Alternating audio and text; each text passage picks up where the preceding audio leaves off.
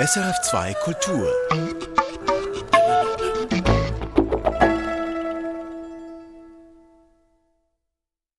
Reflexe am Mikrofon Heini Vogler. Yashar Kemal wird der Sänger und Chronist seines Landes genannt. Er wurde 1923 in einem südanatolischen Dorf geboren. Seine Werke gehören zur zeitgenössischen Weltliteratur.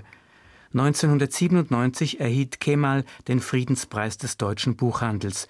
2008 wurde er mit dem türkischen Staatspreis geehrt. Yashar Kemal starb am letzten Samstag. Kemal war der meistgelesene Schriftsteller der Türkei. Wir haben unser geplantes Programm geändert. Wir möchten Ihnen Yashar Kemal näher bringen. Mein Gast ist der kurdisch-türkische Schriftsteller Yusuf Yeşilöz. Yusuf Yeşilöz, zu Beginn bitte in aller Kürze, warum schätzen Sie Yashar Kemal besonders? Weil Yashar Kemal ein sehr großer Autor ist. Wir sind mit seiner Literatur aufgewachsen. In Yashar Kemals Romanen äh, ist die Denkart der Vielvölker Anatoliens zu lesen. Er malt die Landschaft, er malt die Menschheit dort, er malt die Natur, er malt die Umwelt. Äh, Yashar Kemal ist ein großartiger Autor gewesen. Sind Sie ihm persönlich begegnet? Ich hatte das Glück, ihn zweimal persönlich zu begegnen, in Frankfurt jeweils an der Buchmesse. Wie war das? Das war wunderbar. Vor allem 1995 habe ich äh, mit ihm gesprochen. Er hat äh, gefragt, was ich so mache. Ich erzählte ihm, dass ich eine kurdische Legende Ger und Glück übersetze. Er hat begonnen auf Kurdisch, also nicht auf Türkisch, auf Kurdisch, diese Legende mir zu erzählen. Vor allem die Mutter der Zwillinge Werdek, wie er sie detailreich beschrieben hat in einem ganz reinen Kurdisch. Das hat mich sehr begeistert. Yashar Kemal hat sein Land, die Türkei, geliebt und er hat diese Liebe einmal so zum Ausdruck gebracht. Sebep şuydu. Yalnız bir ülke hep bir yanlı değildir. Bir ülkenin selameti, bir ülkenin mutluluğu, bir ülkenin güzelliği, bir ülkenin halkının sağlığı yalnız edebiyat kültürüyle değil de bir de doğası vardır onun. Man sollte ein Land nicht einseitig beurteilen. Die Schönheit eines Landes und das Wohlbefinden seiner Einwohner hängt nicht nur mit seiner literarischen Kultur zusammen, sondern auch mit der Natur, mit seiner Landschaft. Ich habe 1953 angefangen zu schreiben und komme aus dem bäuerlichen Milieu, aus einem südanatolischen Dorf. Eines Tages unternahm ich einen Marsch nach Kadirli. Überall säumten Bäume den Weg. In einem späteren Jahr musste ich als Journalist wegen eines Erdbebens nochmals nach Kadirli gehen. Da waren alle Bäume weg. Es war kein einziger mehr da. Damals wurde mir klar, dass wir unsere Erde vernachlässigen. Bir tek ama. Ve ondan sonra bilinçlenme bu ya toprak gidiyor.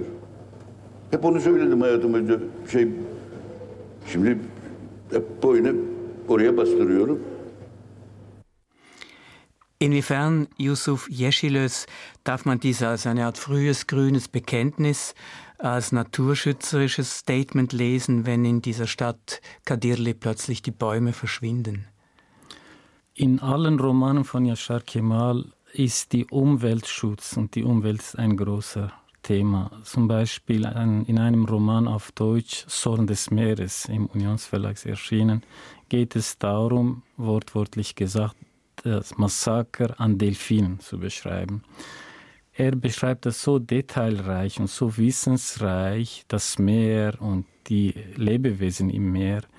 Ich hatte manchmal das Gefühl, wie wenn er mit den Delfinen gelebt habe. Er erzählt aus dieser Perspektive der Delfinen. Die Umwelt war ihm sehr wichtig. Aber war er auch politisch auf der grünen Seite engagiert? Ich glaube nicht, soviel ich weiß. Die grüne Politik ist in der Türkei nicht groß äh, ein Thema und es sind die grünen Parteien gab es gar nicht viel und es ist eine kleine Partei, aber er war sonst politisch tätig.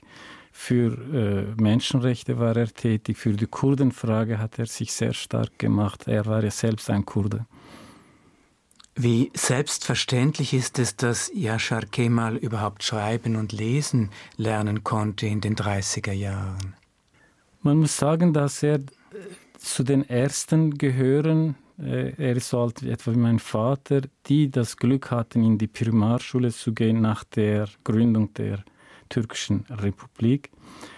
Yashar Kemal hat nicht mehr als Sekundarschule äh, besuchen dürfen. Die Familie wurde sehr arm nach, dem, äh, nach der Tötung des Vaters. Er musste früh arbeiten, um für die Familie zu sorgen. Das hat er auch selbst so beschrieben. Stammt er aus einer kinderreichen Familie? Er hatte viele Geschwister. Nicht, dass es mir bewusst ist. Er ist aus einer kurdischen Familie, die während des Ersten Weltkrieges in, am Gebiet Wannsee im Osten der Türkei, an der Grenze von Iran, in die Südtürkei äh, übersiedelt wurde.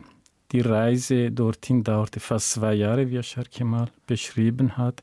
Ja, wie, mussten die zu Fuß dorthin gehen? Oder wie Wahrscheinlich zu Fuß oder mit Pferdewagen etc. Ich kann mir gut vorstellen. Und das war eine Zwangsumsiedlung? Die ging das war eine freiwillig. Zwangsumsiedlung, ja. Das sind die Leute, die sind vor Krieg äh, äh, geflüchtet.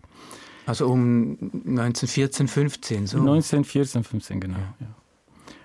Und diese Zeit und auch die Zeit äh, der Ermordung seines Vaters, als er fünf Jahre alt war, hat er in einer Trilogie, Kim Sejik, ein Band ist auf Deutsch mit dem Titel Salman im Unionsverlag erschienen, hat er beschrieben, sehr eindrücklich. Äh, es liest sich wie eine ganz spannende Krimi.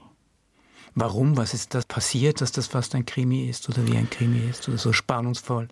Es macht Yashar Kemal zum Yashar Kemal, weil er bis an die großen Grenzen geht. Er beschreibt die Tragik, er beschreibt die Hartnäckigkeit der Menschen, er beschreibt Schmerz, er beschreibt die Solidarität der Menschen, er beschreibt den Streit. Und Yashar Kemal war immer aber auf der Seite der Schwächen.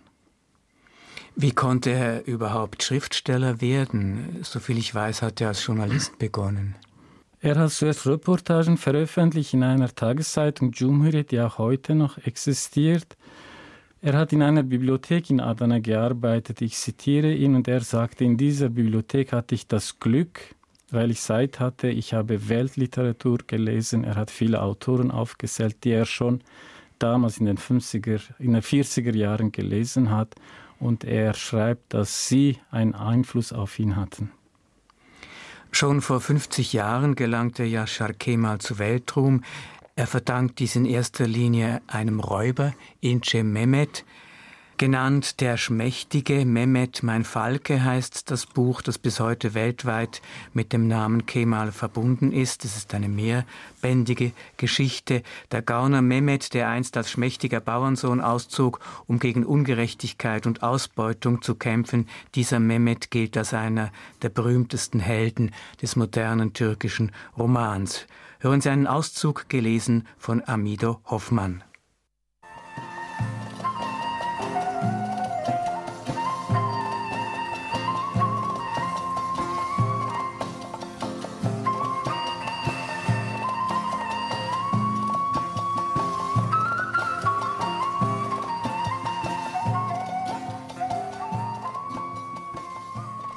Mehmet saß reglos im Sattel und wartete.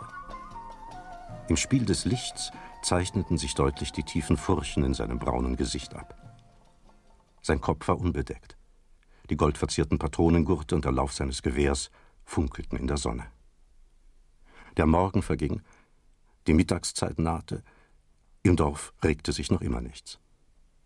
Mehmet war ratlos, wartete weiterhin dort neben der Pappel. Der Hahn scharrte unentwegt am Aschenhaufen, und die gesprenkelte Wespe zog wütend ihre funkelnden Kreise. Da kam aus dem gegenüberliegenden Haus ein purpurrot gekleidetes kleines Mädchen heraus, in dessen zahlreiche Zöpfchen blaue Perlen eingeflochten waren. Kam mit scheuen Schritten auf Zehenspitzen näher, blieb vor dem Pferd stehen und schaute mit großen staunenden Augen zu Mehmet auf. Danach kam ein zweites Mädchen, das ebenso aussah wie das erste. Ihnen folgten einzeln oder zu zweit immer mehr Mädchen und gesellten sich dazu. Mehmet lächelte den Kindern zu. Das Pferd spitzte die Ohren. Mähne und Schweif schimmerten pechschwarz, sein Fell hing jetzt in Zotteln und wurde immer heller. Nach den Kindern kamen junge Mädchen und nach ihnen Frauen mit weißen Kopftüchern. Kamen so still, als glitten sie auf den Dorfplatz. Mehmets Augen hielten Ausschau nach der großen, kräftigen Frau, Emish Hanem. Er entdeckte sie jenseits des Baches, hoch aufgerichtet, neben dem weißen Steinblock, am Ende des dunklen Schattens der Pappel. Er lenkte sein Pferd in ihre Richtung. Zögernd teilte sich die Menge, gab nach und nach eine schmale Gasse frei. Der Hahn scharrte nicht mehr, und auch die Wespe summte nicht mehr so wild, sondern flog in weiten Schleifen über die Köpfe der Frauen hinweg, dem unteren Dorfrand zu. Einige Schritte vor Emish Hanem zügelte Mehmet sein Pferd. Emish Hanem, sagte er ein bisschen müde, ein bisschen gehemmt, dieses Dorf wird von heute bis ans Ende aller Tage hier stehen bleiben. Vergebt, falls ich noch in eurer Schuld stehe.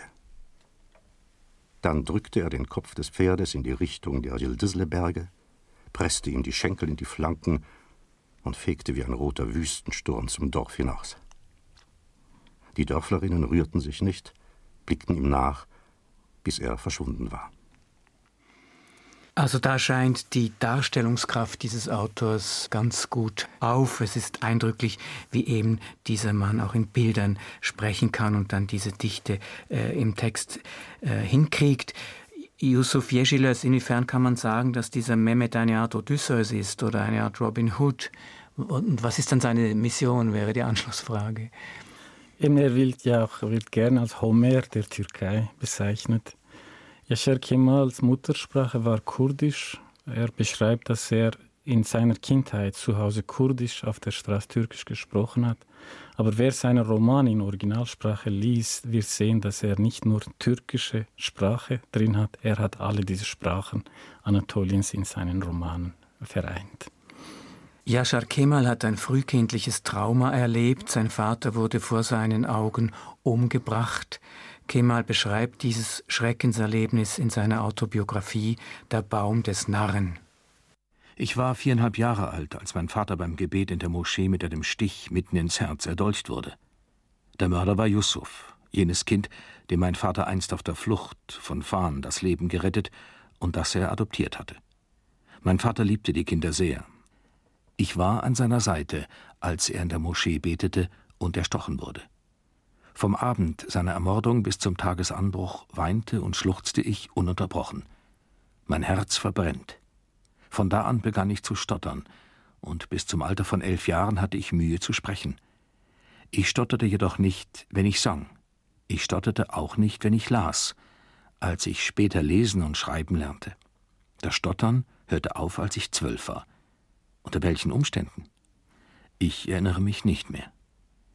Wie jedes Jahr verbrachte mein Vater auch im Jahr vor seiner Ermordung das rituelle Wiederopfer für mich. Auch jedes Jahr waren die Tiere im Hof mit Fesseln an den Hufen.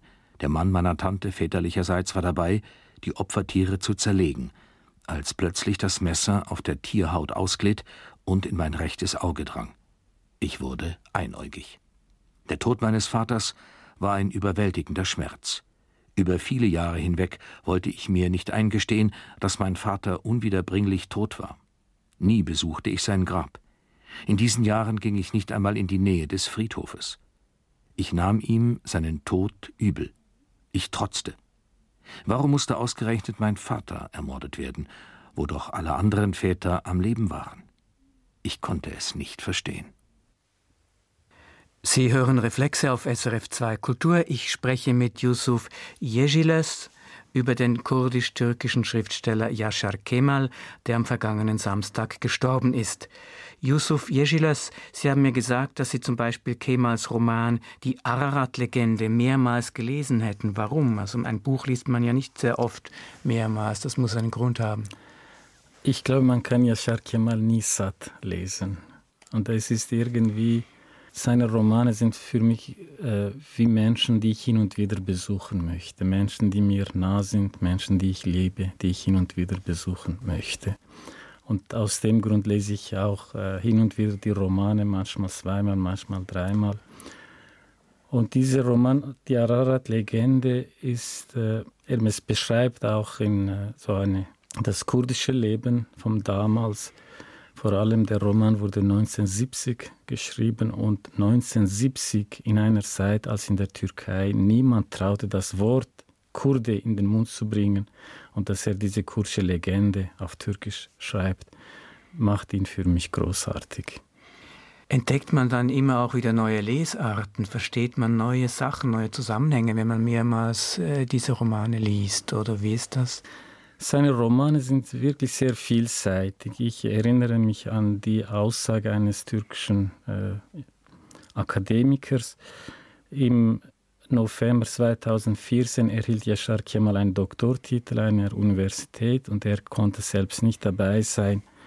Und der Laudator sagt, Yashar Kemal hat nicht studiert, aber Yashar Kemal ist ein Historiker, ist ein Geograf, ist ein Anthropologe, ist ein Ethnograph, er ist ein Naturwissenschaftler, er ist ein Botanist, er ist ein Folklorist, etc. etc.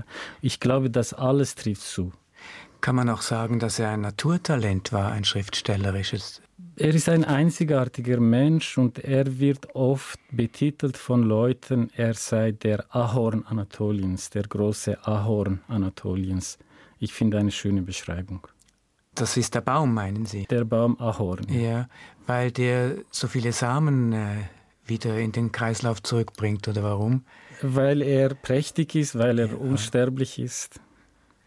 War Kemal vornehmlich ein Autor des Ländlichen oder hatte die Stadt, zum Beispiel Istanbul, wo er lange lebte, jetzt in seiner zweiten Lebenshälfte, auch ihren Platz im Werk? Er hat einige Romane, die auch im Istanbul, Raum Istanbul spielen, zum Beispiel auch Die Vögel sind fort oder äh, Der Sohn des Meeres. Äh, Yashar Kemal hat äh, auch das Stadtleben beschrieben. Er wird als Dorfautor genannt. Was bei Yashar Kemal aber wichtig ist zu sagen, wenn Yashar Kemal ein Quartier beschreibt, er beschreibt viele Quartiere dieser Welt. Wenn er ein Dorf beschreibt, er beschreibt die Dörfer dieser Welt. Ich glaube, wir werden ihn Unrecht tun, wenn wir sagen, er hat nur Dorfromane geschrieben. Manchmal, wenn ich so durch diese Texte streife, wie ich das heute gemacht habe zur Vorbereitung dieser Sendung, scheint es mir, dass es eine gewisse Verwandtschaft zu Gabriel García Márquez gibt von Kemal. Würden Sie das teilen, diese Ansicht? Das würde ich gerne teilen und äh, er wird auch oft mit Doris Lessing verglichen. Er wird mit vielen großen Autoren der Welt verglichen. Jetzt müssen wir unbedingt auf die Tatsache zu sprechen kommen, dass Yashar Kemal ein Kurde aus Anatolien war. Yusuf Yeşilöz, Sie haben es schon ein paar Mal erwähnt jetzt. Man weiß, wie schwer es die Kurden eigentlich bis heute in der Türkei haben, zerrissen zwischen zwei Identitäten und unter Druck von der Justiz. Kemal war Mitglied der türkischen Arbeiterpartei. Er ging, nachdem der politische Druck zu groß geworden war, auch vorübergehend ins Exil nach Schweden. 1996 war das. Wie sprang die türkische Regierung im Rückblick betrachtet mit Yashar Kemal um? Der türkische Staat hat Yashar Kemal, äh, sagen wir, fies behandelt. Er war mehrmals im Gefängnis. Yashar Kemal wurde gefoltert. Zuletzt hat er große Zeilen gemacht, als er 1995 im Deutschen Der Spiegel einen Artikel schrieb, in dem er die türkische äh, Politik der Kurden kritisierte, auch die Folter in diesem Land, die sehr viel verbreitet war, thematisierte. Er wurde zu 20 Monaten Haft verurteilt die Strafe wurde verschoben.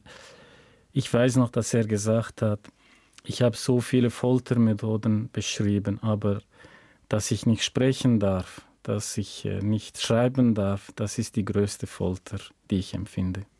Hat sich dieses Verhältnis von ihm zum türkischen Staat gewandelt, zum Beispiel in letzter Zeit, oder ist das immer gleich geblieben? Man könnte ja bös sagen, so viel hat sich gar nicht geändert doch nicht groß geändert, aber äh, es gibt ja einen Spruch, man sagt, die Geschichte zeigt, wer die Wahrheit gesagt hat. Und die Geschichte in der Türkei hat gesagt, dass Yashar Kemal die Wahrheit gesagt hat. Heute war seine Beerdigung. Ich habe ein Bild in einer Zeitung gelesen, online. Neben einem spitzen kurdischen Politiker steht der rechtsgesinnte türkische Nationalratspräsident, der frühere türkische Staatspräsident neben vielen anderen Politikern und heute geben alle Statements ab, wie bedeutungsvoll Yashar Kemal für sie gewesen sei, rechts wie links.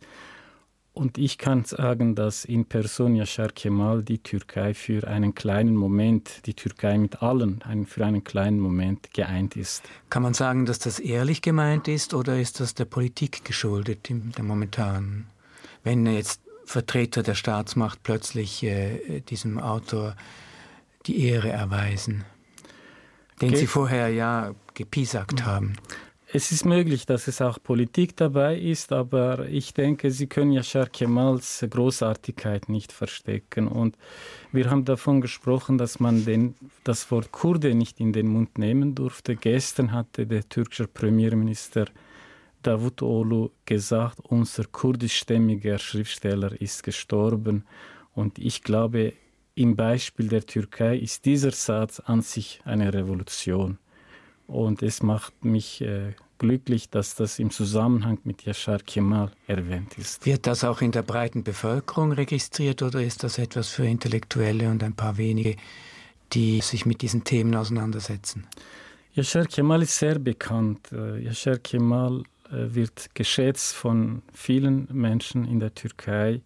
Ich habe äh, heute in der Zeitung gelesen, wie die Leute aus seinem ursprünglichen Dorf sich betroffen zeigen, wie Leute in verschiedenen Städten für ihn Statements abgeben. Es ist, äh, ich habe es gesehen, also enorm ist das eigentlich, dass sehr viele Fernsehsender die Beisetzungszeremonie live übertragen. Äh, das passiert nicht viel. Yashar Kemal selbst hat zur Kurdenfrage immer wieder Stellung genommen, natürlich. Einmal hat er Folgendes gesagt. Çocuklarısınız siz de yardım edin. Aydınlar, vaydınlar bu savaşın durmasına yardım edin. Ne yapabilirim ben? Doğu Anadolu'ya gitmiyorsun diyor. Hapishaneye gidip de arabuluculuk yapıyorsun. Niye Doğu Anadolu'ya gitmiyorsun? Die fortschrittlich Denkenden müssen mithelfen, diesen Krieg zu beenden. Die Leute fragen mich, warum gehst du als Vermittler in die Gefängnisse und nicht in den Osten ins Kriegsgebiet? Was soll ich dort im Osten machen? In meinem Alter kann ich weder Waffen benutzen noch Guerillero werden. Ich kann doch nicht als Soldat in den Krieg ziehen. Ich könnte allenfalls Sanitäter sein. Ich lasse mir in dieser Hinsicht nichts vorwerfen. Ich tue, was ich kann. Dieser Krieg wird beendet werden. Dieser Staat wird ihn beenden. Wenn die Kurden wirklich einen Unabhängigkeitskrieg haben möchten, dann bin ich auch für diesen Krieg, aber dieser Krieg ist sehr leicht zu beenden. Es gibt hingegen Kräfte, die diesen Krieg schüren. Dieser Kriegswirtschaftssektor ist in Ankara. Dies ist ein offenes Geheimnis, das überall herumgeboten wird. Niemand schämt sich wegen dieser Form von Patriotismus. Die Politiker sind allerdings durch diesen Patriotismus nicht beunruhigt. Was soll ich da nur machen?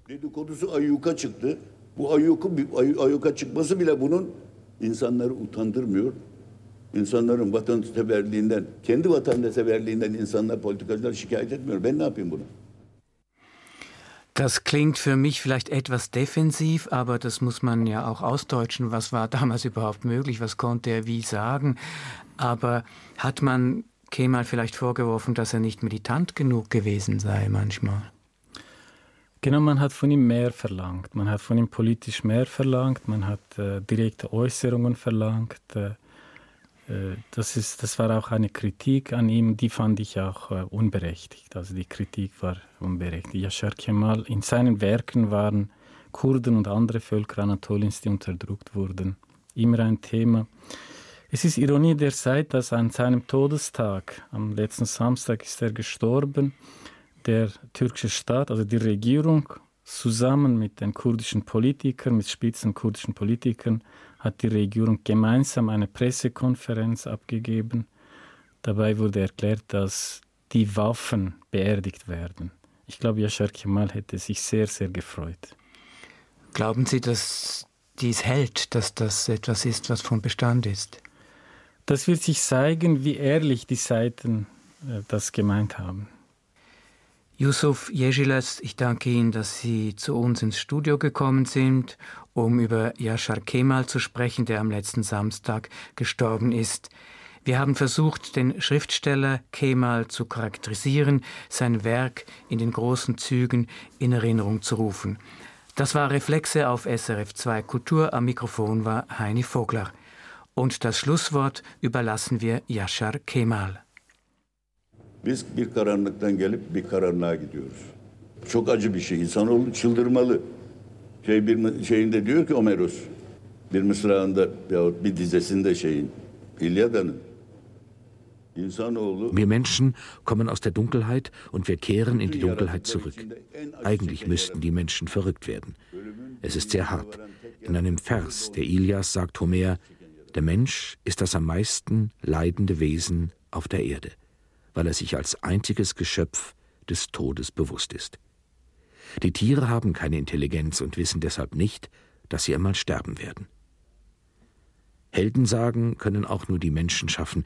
Die großen Epen entstanden geografisch unabhängig voneinander. Aber es geht in ihnen immer um die universelle Condition humaine und um das Schöne des menschlichen Lebens.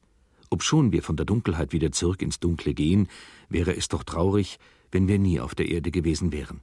Das Weltall, der Kosmos, ist doch wunderschön. Was mich betrifft, so bin ich ein Dichter des Lichtes. Und ich sage mir, zum Glück bin ich hier gewesen. İyi ki geldik be. Epopeler bunu söylüyor. Çünkü insanlığın müşterek malıdır. Bana gelince ben ışığın destancısıyım, ışığın türkücüsüyüm.